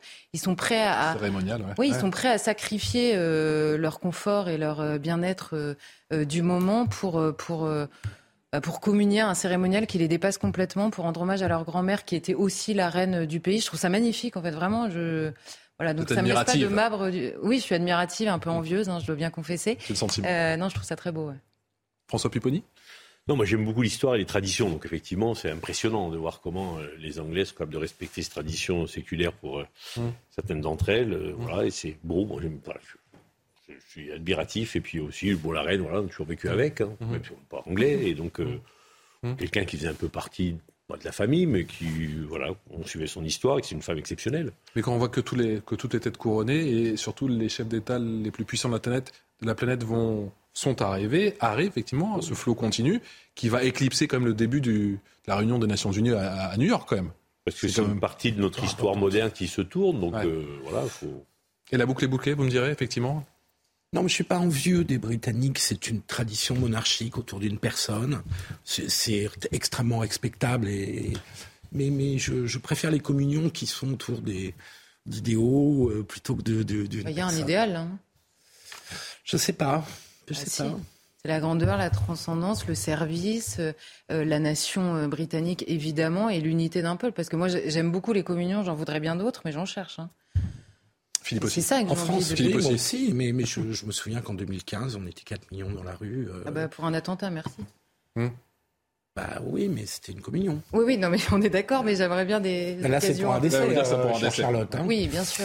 Oui, là, c'est pour un décès, mais c'est parce que c'est euh, tout le long règne d'Elisabeth II. C'est que véritablement, il y a une très grande affection, donc il y a une très grande émotion. Euh, il y avait visiblement beaucoup d'estime, beaucoup d'admiration. Et on voit, il y a une chose qui est frappante, hein, c'est la diversité des âges, des styles, probablement des catégories socio-professionnelles. C'est vraiment des Britanniques. Euh, des Anglais qui viennent de partout, peut-être peut d'ailleurs euh, euh, d'au-delà dans le Commonwealth, au-delà des, mm. de l'île, des îles britanniques. C'est un mouvement spontané. Alors il y a un enjeu important pour Charles III, bien sûr. Ouais, de, de légitimation. Alors on peut imaginer que euh, euh, il lui faudra un peu de temps pour s'installer, que ça peut être le moment où, certains qui, sont pas, qui ne sont pas favorables, à, pas favorables pardon, à la monarchie euh, puissent en profiter pour reprendre la parole. ça, c'est vrai. Mais là, la réaction du peuple et ses mmh. retrouvailles, mmh. cette mystique, ces rites, ces codes, ces symboles et cette incarnation par la reine Elisabeth de la nation britannique, incontestablement, elle habite le cœur de ces, de ces des habitants de, de, Grande-Bretagne. Mais est-ce qu'on ne peut pas penser que finalement elle portait toute seule un peu sur ses épaules la monarchie britannique, que sa famille euh, dont elle a dû gérer nombre de crises. Comme toutes les familles. Euh, oui, enfin. C'est ça aussi sa proximité, je pense, avec pas toutes les familles. Euh, non, mais la vie je, je, je trouve qu'elle a, elle a fait surnager la monarchie britannique mm. en traversant des crises très lourdes, avec une très grande dignité, une très grande tenue. On l'a tous mm. dit, on va pas le, le répéter, mais que du coup, la monarchie britannique a besoin de trouver un nouveau souffle, parce que quand on perd une personnalité de cette envergure, de cette capacité d'incarnation, je pense qu'on a besoin de se relégitimer Mais ces pour repartir. Années, le, le, risque... Ces dernières années, pardon François, ces dernières années, avec les mariages de ses deux petits-fils, mm. avec, enfin d'abord le mariage de Camilla et, et, Charles que finalement elle a accepté, salué, tous les mots qu'elle a eus pour Camilla, puis ses petits-fils, puis les naissances de ses arrière-petits-enfants, j'ai l'impression que la continuité, elle est assurée, en tout cas la possibilité d'incarner mm. cette unité, cette euh, Sur l'unité, je sais pas, hein, parce que autant la, monarchie, je suis convaincu que la monarchie euh, continuera, mais après ils ont quand même un problème avec euh, l'Écosse, le Pays de Galles et l'Irlande. Hein. quand je dis un problème, il y a quand même eu deux référendums, enfin il y a un référendum qui arrive en, Écosse qui est pas loin d'être gagné, loin d'être gagné. Le dernier a été gagné que de, très 5%, peu, hein. de très très peu. On a vu les réactions. Et, donc on pense, enfin elle a quand même, elle, elle avait quand même l'Empire britannique, elle a fermé un certain nombre de portes. Hein. Bon, et je pense que euh, le nouveau roi d'Angleterre va être confronté. Alors, la monarchie continuera certainement, mais est-ce que mais en tout cas, c'est la direction de Londres, avec Florent Tardif, qui effectivement est du côté de Londres, avec une invitée.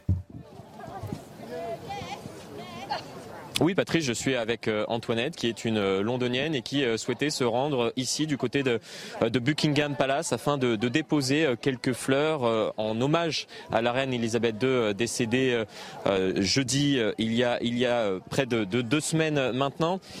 How do you feel to, be back here close to Buckingham Palace to pay your respect for the Queen. Qu'est-ce que cela vous fait de, de venir ici, de vous rendre euh, devant Buckingham Palace et de rendre hommage une toute dernière fois à la reine?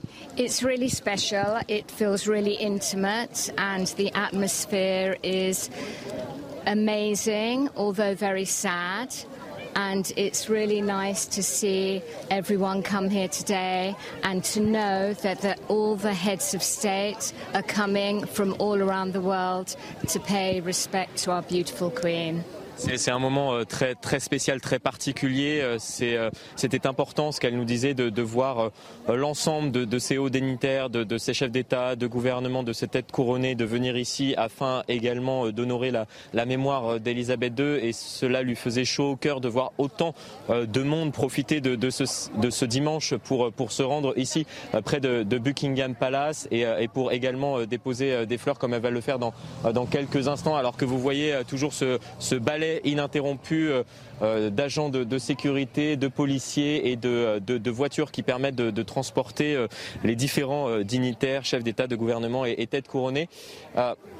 are you to go to, to close to Westminster Abbey? Allez-vous euh, aller euh, proche de, de l'abbaye de, de, Westminster, where the, the funerals are, are going to take place tomorrow, où les, les, funérailles de la reine seront organisées demain.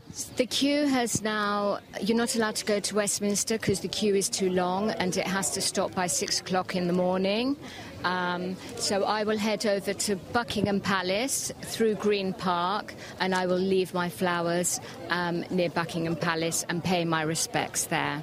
Ce qu'elle nous expliquait, c'est que c'est qu'effectivement, il faut attendre quasiment euh, petite précision 9h30 euh, minutes pour pouvoir euh, se rendre dans ce hall de Westminster où est conservé depuis 4 jours le cercueil de la reine et c'est assez trop long. Elle ne peut attendre autant de, temps, donc elle va se rendre près de Buckingham Palace. Elle va traverser Green Park qui se trouve juste derrière nous, qui est l'un des, deux parcs proches du, palais avec St James Park et déposer ses, fleurs et honorer donc la, mémoire de de la reine. Uh, what do you think about uh, the new king? Que, que pensez-vous du, du, nouveau euh, roi Charles III?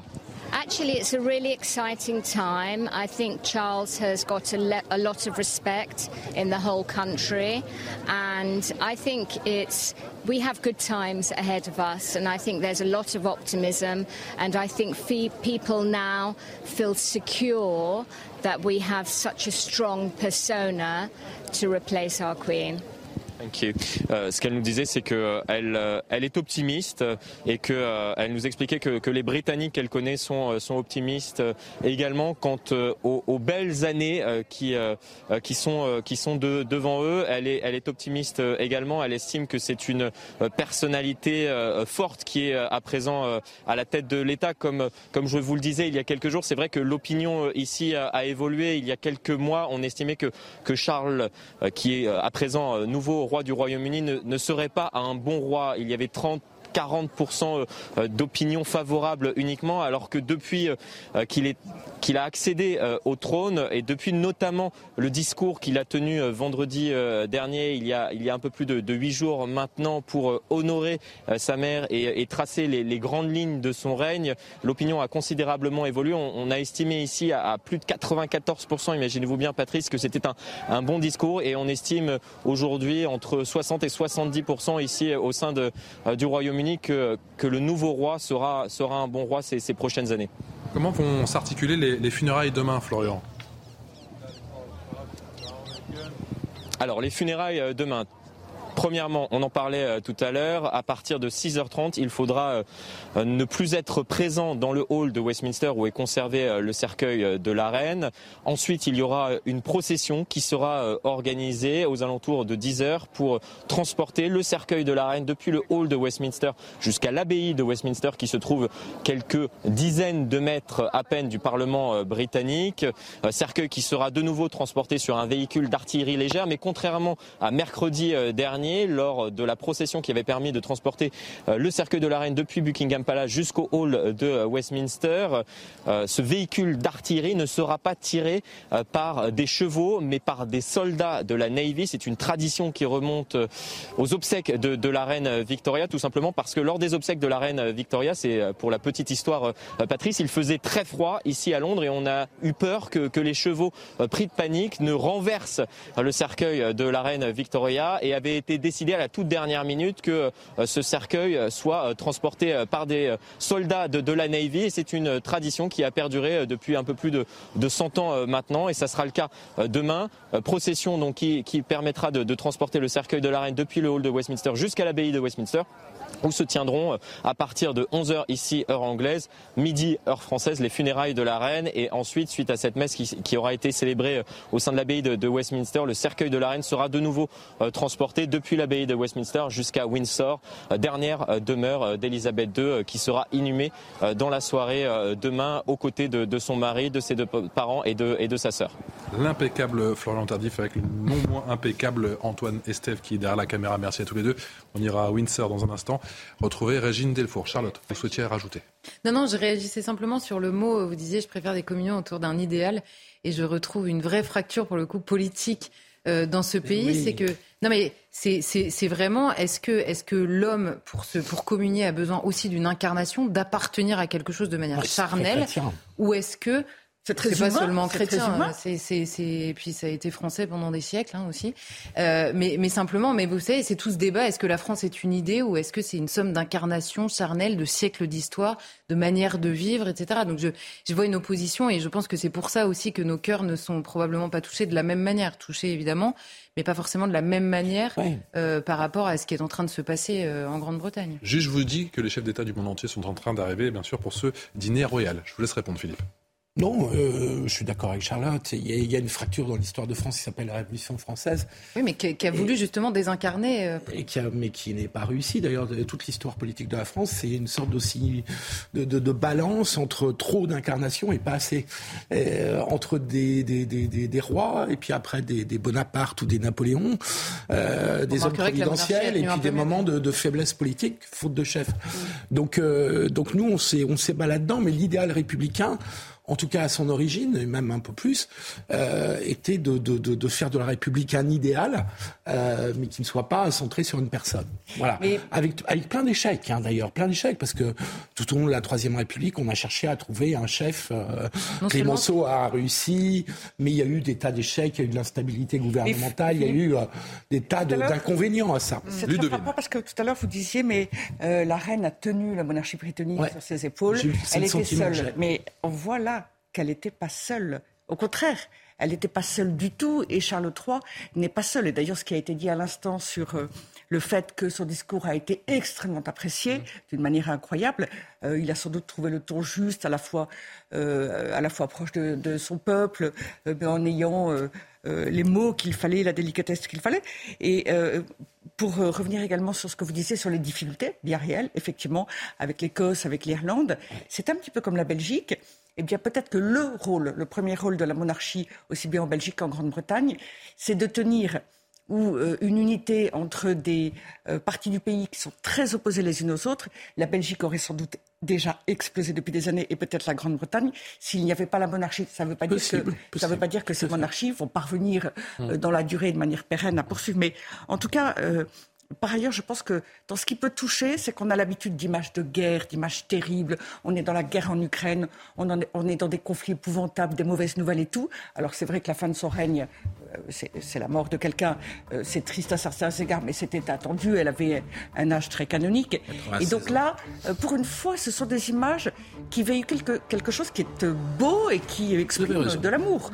Soit Pupponi, Charles III, ça, change. ça peut être un atout pour la France, alors qu'on sait que Liz Truss, elle est quand même pas très fan oui, de notre Premier ministre, n'est pas trop fan de notre pays. Il a déjà commencé à imprimer sa propre manière de faire les choses et. Mm donc je pense qu'effectivement, il a une relation à la France qui est un peu particulière, mmh. différente de celle de sa mère. Mmh. Il est plus moderne, bien entendu. Et donc, euh, oui, je pense que ça peut être du genre aussi, parce que n'oublions pas qu'on sort du Brexit. Hein, et donc, il va falloir aussi renouer un peu, un peu de lien. Enfin, la première ministre, euh, la nouvelle première ministre qui a dit, je ne sais pas si la France est un pays ami ou un pays ennemi. Euh, on part de loin quand même. Hein. Mais là, le rôle, là, ça va être le rôle de la première ministre. Oui, non, mais, oui, le, pour le coup, le roi a quelque chose aussi à dire. C'est peut-être de l'humour anglais, parce que c'est vrai qu'à travers les siècles, on n'a jamais trop su. je ne sais pas si Emmanuel Macron l'a apprécié comme tel, mais c'est peut-être de l'humour. Je ne sais pas si c'était de l'humour anglais, effectivement, les, propos euh, ce matin de François Bayrou, qui répondait à Bruno Le Maire. Lui-même lui a répondu. Vous me suivez ou pas? C'est le dossier des retraites. On en parle dans un instant. A tout de suite.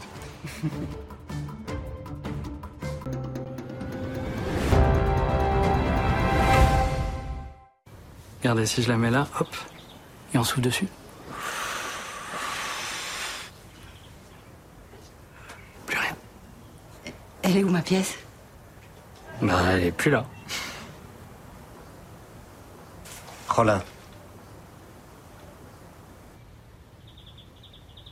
C'était, c'était juste un tour, enfin, c'est juste. Euh, ben, rends-la moi. Je la mets. Ok. Voilà. Je pensais pas que ça prendrait des. des... Bonne soirée. Deliveroo présente, vous avez encore oublié le lait et vous n'avez vraiment pas envie d'y retourner. Heureusement, il y a Deliveroo. Faites-vous livrer vos courses en quelques minutes. On se fait un Deliveroo Téléchargez l'appli et commandez. 18h passées de 29 minutes. Merci encore de votre euh, fidélité. La, dernière partie de Punchline sur CNews avec Ludovine Delarochère, présidente de la Manif pour tous, avec Philippe Guibert, qui est enseignant consultant, avec François Pupponi, qui est ancien député, et avec Charlotte Dornelas, qui est journaliste chez Valeurs Actuelles. Dans un instant, retraite, l'heure du passage en force, oui ou non, on en parle. Juste après l'essentiel de l'info, l'essentiel de l'actu, c'est avec Mickaël, Dorian Mickaël. L'hommage de Joe Biden à Elizabeth II, le président américain, s'est recueilli devant le cercueil de la reine à Westminster Hall.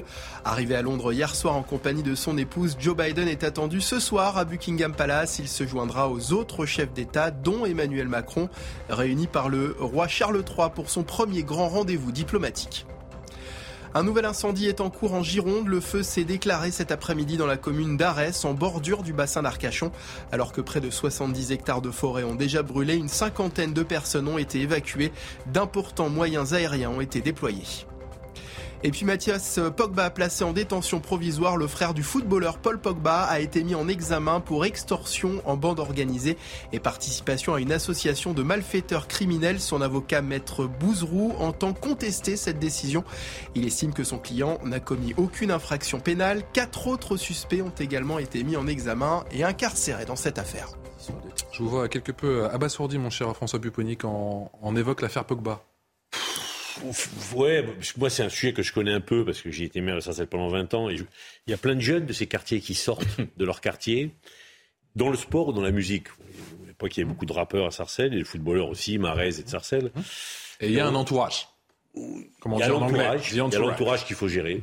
Et l'entourage espère que l'avenir du joueur, bah, ça va être leur avenir à eux, ça c'est clair. Il y a l'entourage, il est parfois très sain et donc euh, c'est normal que l'entourage soit là, mais il est sain, puis des fois il est malsain. Et puis il y a les amis d'enfance, qui eux restent dans le quartier et considèrent que à vie, euh, celui qui a réussi doit payer. Et donc euh, c'est arrivé. Celui qui a, réussi est en quelque part redevable. Il, faut qu'il paye. Et quand, et, quand, il revient dans le quartier, souvent avec des belles voitures, etc., bah, ils l'attendent pour le, enfin, entre guillemets, pour le raqueter. Hein. C'est pas, ils sont pas contents de le voir revenir et d'avoir réussi. Ils attendent juste de, de pouvoir lui soutirer de l'argent. François Bayrou met en garde le gouvernement et particulièrement un certain Emmanuel Macron contre tout passage en force sur la réforme des retraites. Réforme qui ne peut se faire, dit-il, au détour d'un amendement dans le budget voté à l'automne. Dans la foulée, un certain Bruno Le Maire ministre de l'économie, a donc répondu au patron des modems, qui lui a lui-même répondu, ce matin sur CNews et sur Europe 1. Ça donne ça, l'échange. Passer par la loi, euh, quelle que soit la loi, euh, ça n'est pas un coup de force. Dans une démocratie, vous votez les textes, notamment les réformes des retraites, par la loi. Donc euh, ça, c'est un choix qui appartient au président de la République et à la Première ministre. Et dès lors que vous passez par la loi, quelle que soit la loi, ce n'est pas un coup de force, c'est un choix démocratique de la majorité élue par le peuple français. Ce qui me semble nécessaire de voir, c'est qu'il existe en France un grand courant réformiste, social réformiste qui est prêt à avancer sans renier du tout ses positions. Et il n'y a aucune raison que qui que ce soit renie ses positions, mais qui est prêt à avancer pour que le pays, lucidement, soit capable de s'organiser comme les temps l'exigent. Voilà. Or, ce courant réformiste-là, si on choisit une méthode, on va dire, brutale, ex abrupto, comme on aurait dit en latin, euh, si on choisit cette méthode-là, ce courant réformiste va entrer en contradiction, en confrontation, en opposition avec, euh, le, avec les responsables du pays. Est-ce qu'on a besoin de ça On a besoin du contraire. Charlotte Dornelas, même si François Bayrou s'y met euh, ex abrupto, comme il le dit, euh, ça va jamais Parlons en latin. Tout à fait. comme on dit en latin, j'avais bien aimé. bah, non, mais là, on comprend que c'est vraiment une différence de, méthode, puisqu'ils sont d'accord sur le fond, en l'occurrence. Donc, c'est un problème de méthode. Moi, je pense que son, sa, sa, prévention est, en l'occurrence, assez prudente. Euh, étant donné l'état du pays, notamment sur ce sujet précis. Et après, c'est très difficile de, de, comment dire, de distribuer les bons points sur la question de euh, démocratie ou pas, parce que Bruno Le Maire a raison de dire que c'est un outil euh, en effet constitutionnel que de passer par le 49-3, puisque c'était ça à l'origine le, le, le, débat. Et Bruno Le Maire dit c'est une majorité élue par les Français. Sauf que oui, évidemment, c'est indiscutable. Sauf que précisément sur la réforme des retraites, si la majorité c'est l'addition du plus grand nombre, alors clairement les partis opposés à cette réforme arrivent euh, en tête précisément sur ce sujet qui, pour le coup, a, été largement discuté dans les partis. Nous ne voulons pas passer en force, nous tendons la main, nous dialoguons, nous dialoguerons, nous dialoguerons jusqu'au bout, mais cette réforme doit se faire. Voilà ce que dit Bruno Oui, c'est ça, mais Gabriel Attal d'ailleurs avait prévenu, hein, c'est pas nouveau ce débat là, c'est parce que c'est entre les deux, mais Gabriel Attal avait dit en effet, s'il y a un risque de vote minoritaire, euh, alors on passera par le 49-3 parce qu'on n'a pas, les, pas les moyens d'autre chose. Et cette discussion ne peut pas avoir lieu. De toute façon, on savait en effet que Emmanuel Macron réélu, cette réforme, il voulait la faire, il avait déjà été élu sur ce projet d'ailleurs euh, cinq ans plus tôt.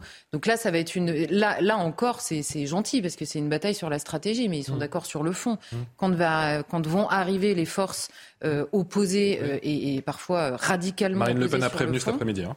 là, ça risque de, danser. Il y a un problème de timing, de méthode, de communication. François Pupponi? Bon, c'est un peu, ils, sont, ils jouent un peu 2027 derrière tout ça. Hein. Bon, mais globalement, ce que, ce que dit François Bayrou, il a un peu raison, c'est de dire est-ce qu'on continue à fonctionner comme avant? C'est-à-dire, la, hmm. la majorité présidentielle considère qu'elle a raison, parce que les Français ont voté pour le plan de la République, et donc ils vont essayer d'imposer aux autres, même en discutant, même en dialoguant, leur manière de voir. Ou, et François Bayrou dit, mais il y a peut-être une autre manière de faire, c'est on part avec une feuille blanche, et on essaie d'élaborer une, réforme des retraites en parlant avec tout le monde, mais sans a priori. Bon. Moi, je suis plutôt sur ces Moi, je vois bien comment ça se passait à l'Assemblée nationale. Mm. la majorité arrivait avec sa manière de voir. On lâchait quelques amendements aux oppositions. On faisait un peu semblant de discuter. Oui, quelques amendements. Enfin, c'est quand on en avait un, on était très content. Et puis, on, et puis, on imposait. Et donc, en fait, le Parlement ne jouait pas son... Même s'il était légitimement élu, euh, démocratiquement élu, il n'y avait pas de problème. Mais il ne jouait pas ce rôle. Et il nous manque un lieu où on, où on essaye ensemble de se dire, allez, selon nous, quelle, serait la meilleure réforme possible? Mais sans que, la majorité dise, nous on pense que c'est ça et c'est comme ça. Hum. Bon, voilà, c'est ça qui joue. Et là où François Bayrou a raison, mais, je pense que la stratégie du plan d'un c'est de dire, on y va, et je vais voir si j'ai une majorité, et si j'en ai pas, j'en tire les conséquences. Bon.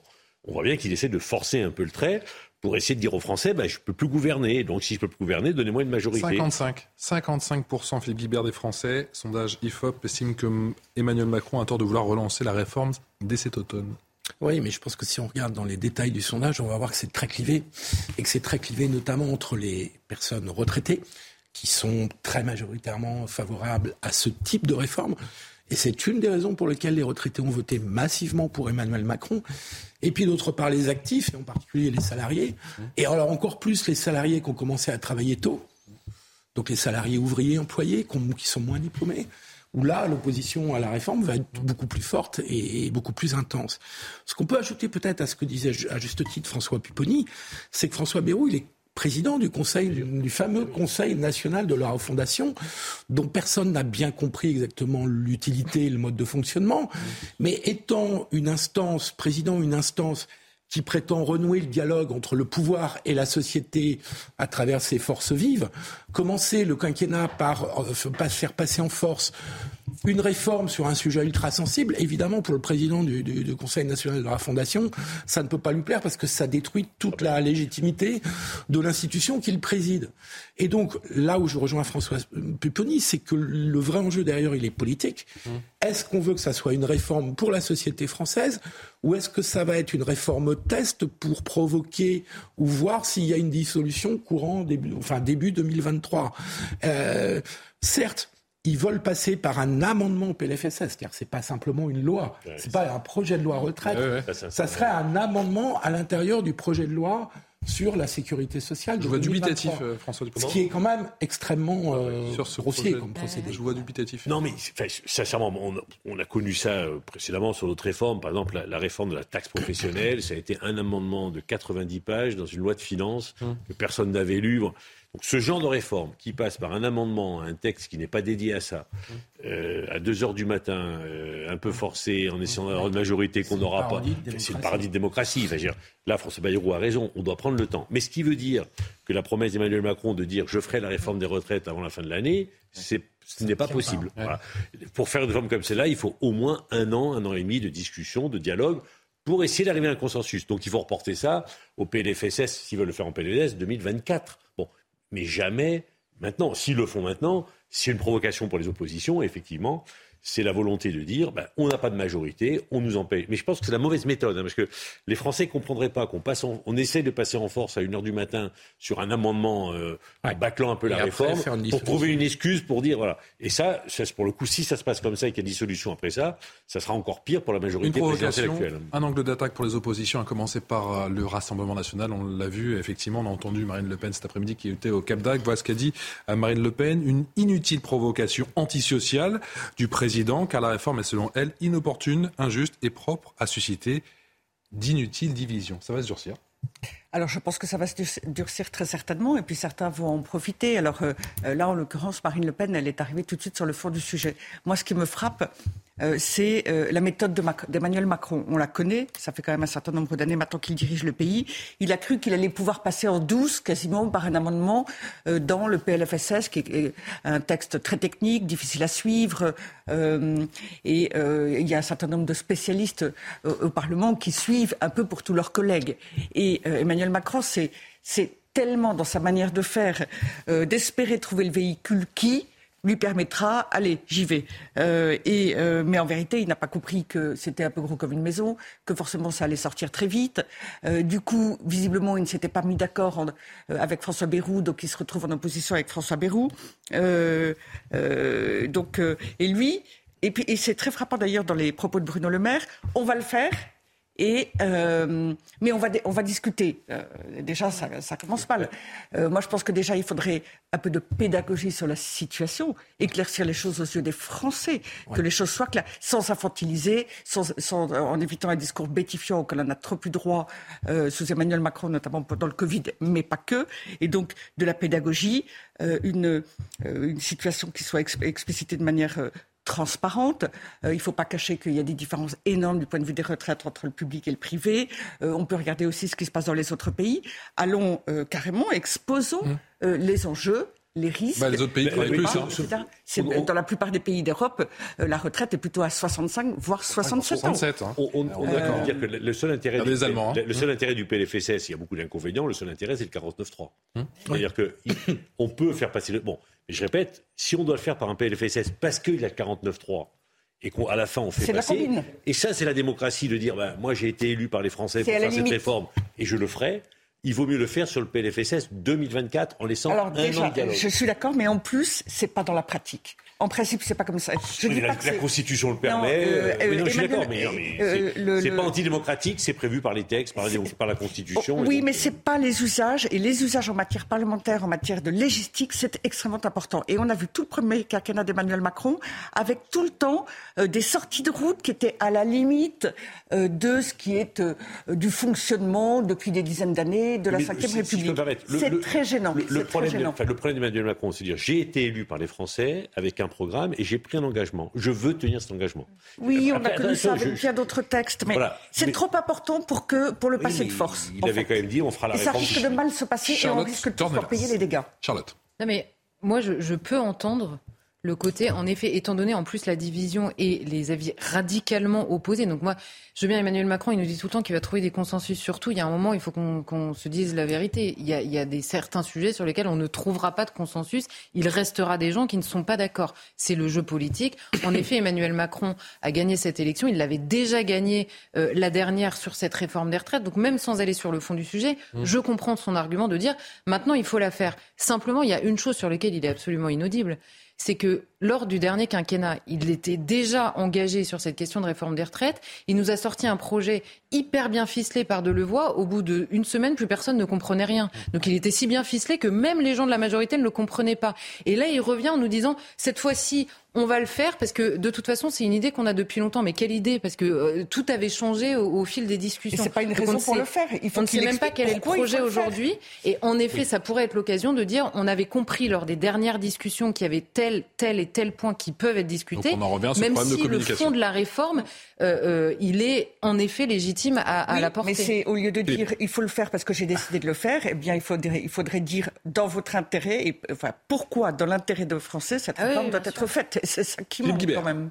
Non, mais je, aussitôt qu'on va commencer la discussion sur le fond, ça va nettement, en effet, se compliquer. Charlotte a parfaitement raison. Euh, si seulement on l'a sur Parce le que- fond, parce que euh, parfois. Oui, mais on, on y viendra forcément parce que c'est un sujet trop sensible qui touche à la vie des gens. euh, euh, et quand on regarde les exemples étrangers auxquels vous faisiez référence, euh, Ludivine, euh, parce qu'effectivement, ils sont plus hauts que nous en termes d'âge de retraite. Mais il y a aussi un taux de pauvreté des retraités et d'une partie des retraités qui est plus importante que chez nous. Euh, il faut faire attention au fait qu'en Italie, en Allemagne, il y a des personnes âgées qui sont parfois obligées de travailler extrêmement tard parce que leur, euh, leur revenu de retraite ne leur Ah, suffit ici pas. aussi, hein. Comme une partie des Français. C'est très Et- compliqué le sujet des, c'est très des compliqué Français, le ce sujet vous- des Ce retraites. que vous dites, ça dépend aussi, vous avez raison, hein, l'Allemagne c'est particulier, on sait qu'il n'y a pas de SMIC, on sait qu'un Mm. certain nombre de personnes pendant toute leur activité professionnelle cumulent Mais plusieurs voilà. emplois. Voilà. Euh, en revanche, ils n'ont pas le même taux de chômage que chez nous. Bon, ce sont des modèles économiques et des fonctionnements bien Oui, différents. il y a un taux de pauvreté. enfin, bon, bref. Donc euh, ça demande à être approfondi véritablement. Il nous, vrai, reste, il nous reste quelques minutes. J'aimerais vous entendre sur ce sujet. Je vous emmène du côté de Calais avec ces rochers qui font polémique, ces rochers qui envahissent depuis quelques jours le, le centre-ville de cette euh, ville du Pas-de-Calais. Face à l'afflux de réfugiés, la mairie a donc décidé en début de semaine de remplir d'enrochement un terre-plein de 280 mètres carrés. Vous découvrez ces photos. C'est situé sur le quai du Danube. C'est cette même zone d'ailleurs hein, qui a fait l'objet d'un démantèlement il y a environ euh, 10 jours. D'après Natacha Bouchard, hein, la maire de Calais, cette décision fait suite aux plaintes de riverains qui parlent d'insalubrité, de nuisances sonores et d'un sentiment d'insécurité. François Pupponi, certains parlent de, de rocher de la honte. Est-ce que c'est aussi votre sentiment? Est-ce que, quelque part, c'est une défaite? Mais vous savez, vous- il suffit d'aller à Paris, euh, quand on évacue, partout en France, quand on évacue un camp euh, comme ça de réfugiés, ben, on, on trouve après des moyens euh, techniques pour empêcher, ou essayer d'empêcher les réfugiés de revenir. Vous dites qu'on va mettre des cailloux à Paris? On va mettre des rochers à Paris? À Paris, vous savez, quand vous allez porte de la Chapelle, Hum. là où il y avait la colline du Crac, ils ont mis des barrières, ils ont labouré, euh, ils ont planté, euh, voilà, bon. Euh, tant que, fait, moi, je ne comprendrai jamais qu'on n'arrive pas à régler le problème au fond. Qu'on- on connaît ces personnes, certains ont le droit d'être là, et si elles ont le droit d'être là, il faut dignement les accueillir. On me dit qu'il y a des cailloux, euh, il y a des rochers porte de la chapelle. Oui, bien sûr, bien entendu. Oui. Porte de la Chapelle, ils ont mis des rochers, ou, et puis des barrières et des rochers. Et, et- et donc, on a trouvé des- ces solutions-là, ce qui n'est pas digne. Parce que le problème, soit ces, ces réfugiés ont le droit d'être là, ils sont en attente de droit d'asile, et donc il faut qu'on les accueille dignement plutôt que de les laisser dormir dans la rue. Soit ils n'ont pas le droit d'être là, il faut les renvoyer dans leur pays. On connaît la règle, on n'arrive pas à la mettre en œuvre. Voilà. Et c'est le drame de ce pays, c'est qu'à la fois on n'est pas capable d'avoir une vraie politique d'immigration et d'accueillir dignement ces populations qui méritent d'être accueillies dignement. Et ceux qui ne méritent pas d'être là parce qu'ils n'y ont pas le droit, parce qu'ils ont commis des actes délictueux, ils doivent être renvoyés chez eux. Et ça, on ne sait pas le faire. Oui, mais on ne sait pas les renvoyer chez eux, donc en fait, il ne faut pas les laisser rentrer. Et le problème, il est là et on ne veut pas l'aborder, c'est ne pas laisser rentrer. On, a le droit d'asile et ils ont le droit de venir demander. Tous les moyens, on s'est retiré tous les moyens de, euh, euh, de ne pas les laisser rentrer, de choisir ceux qui peuvent rentrer, ceux qui, sont, qui ont légitimité à rentrer. surtout que ceux-là, ils veulent partir. Hein. Euh, ceux qui sont à Calais veulent s'en aller. Hein. Ils veulent aller pas rester. Hein. Vous avez raison, mais pour le moment, ils sont là et, cette présence pose beaucoup de problèmes aux habitants qui vivent autour et qui devraient être respectés comme eux doivent l'être. Ça ne me fait pas plaisir. Voilà ce que dit Natacha Bouchard, la, la maire de, de, Calais. Mais que voulez-vous que je fasse? Voilà ce qu'elle a dit à nos confrères de la Voix du Nord. Alors le budget de l'installation se chiffre à 45 000 euros. On a tout essayé, les douches, l'aide au repas le Conseil des migrants, le plan grand froid, la mise à l'abri des femmes et enfants. Et au lieu de gérer 30 ou 50 personnes, on doit en gérer, Charlotte Dornelas, 10 000. Non mais euh, Nathalie Bouchard, c'est c'est l'histoire sans fin dans sa ville. Hein. Et pour avoir été plusieurs fois faire des reportages là-bas, c'est les riverains, c'est pas parce que nous sur un communiqué de presse, on lit nuisance sonore, etc. C'est des gens au bout du rouleau qui font dans l'arme quand ils vous en parlent, qui ont peur que leurs enfants sortent de chez eux. C'est l'horreur absolue que vivent ces gens depuis des années et des années. Moi, ce que je vois à travers ces pierres, vous savez, on a vu les mêmes il y a quelques temps contre les rodéos urbains. Mm. Alors moi, ce que je vois, c'est qu'on a la strate proche du terrain, c'est-à-dire proche des gens qui subissent des situations qui sont obligés de faire avec les moyens du bord, c'est-à-dire qu'ils installent des, pierres. Et au sommet de l'État, on a une démission politique, et c'est pour ça que je fais la comparaison. C'est évidemment pas comparable euh, sur le fond, mais sur la démission politique, c'est-à-dire en effet que que font les gens? On, sait que la majeure partie de ces personnes sont déboutées du droit d'asile. On ne les fait pas repartir. On ne veut pas étudier les demandes d'asile à l'étranger pour ne laisser rentrer que ceux qui sont euh, acceptés. Donc finalement, euh, tout le monde est là et ça se passe bien. Et non seulement vous avez un ministre de l'Intérieur qui vous dit les, les, les, comment dire, la composition juridique de la procédure d'expulsion est rendue impossible, il faut la simplifier. Et dans le même temps, vous avez Emmanuel Macron, chef de l'État, qui dit bah, pas du tout, on va les répartir partout en France. Mais on marche sur la tête. Donc à la fin, on a évidemment des élus qui sont obligés. Euh, je comprends que ça lui fasse pas plaisir. C'était un, évidemment, euh, c'était un centre de vie, un lieu de vie, nous disent les associations qui œuvrent au quotidien là-bas. Vous les comprenez? Oui, mais la maire, on peut pas la mettre en cause parce qu'elle doit, elle doit la sécurité à ses habitants. Elle est bien obligée de faire face au problème. Elle fait ce qu'il peut, ce n'est pas glorieux. Là encore, Emmanuel Macron a commis une vraie faute politique ou de communication, on verra. Parce que son projet de loi visait, enfin vise, à diminuer la pression sur le droit d'asile, qui est le problème. oui, mais il faut une mise à plat de tout le, de tout le code qui concerne, l'immigration. En fait. Il faut un diagnostic il y a des dysfonctionnements partout, il y a des empilements. Y compris au niveau européen. Et que les Anglais jouent pas le jeu. Et je trouve qu'il a commis une erreur parce que du coup le débat a dérivé vers la question de la répartition. Mais parce que c'est plus fort que lui, c'est ce qu'il pense, c'est ce qu'il veut, il est favorable. Je ne sais pas s'il a une doctrine précise là-dessus. Et merci à tous les quatre, merci de nous avoir suivis effectivement ce soir pour ce nouveau numéro de, de Punchline. Tout de suite, ça se dispute avec Elliot Deval. Je vous souhaite une excellente soirée en notre compagnie.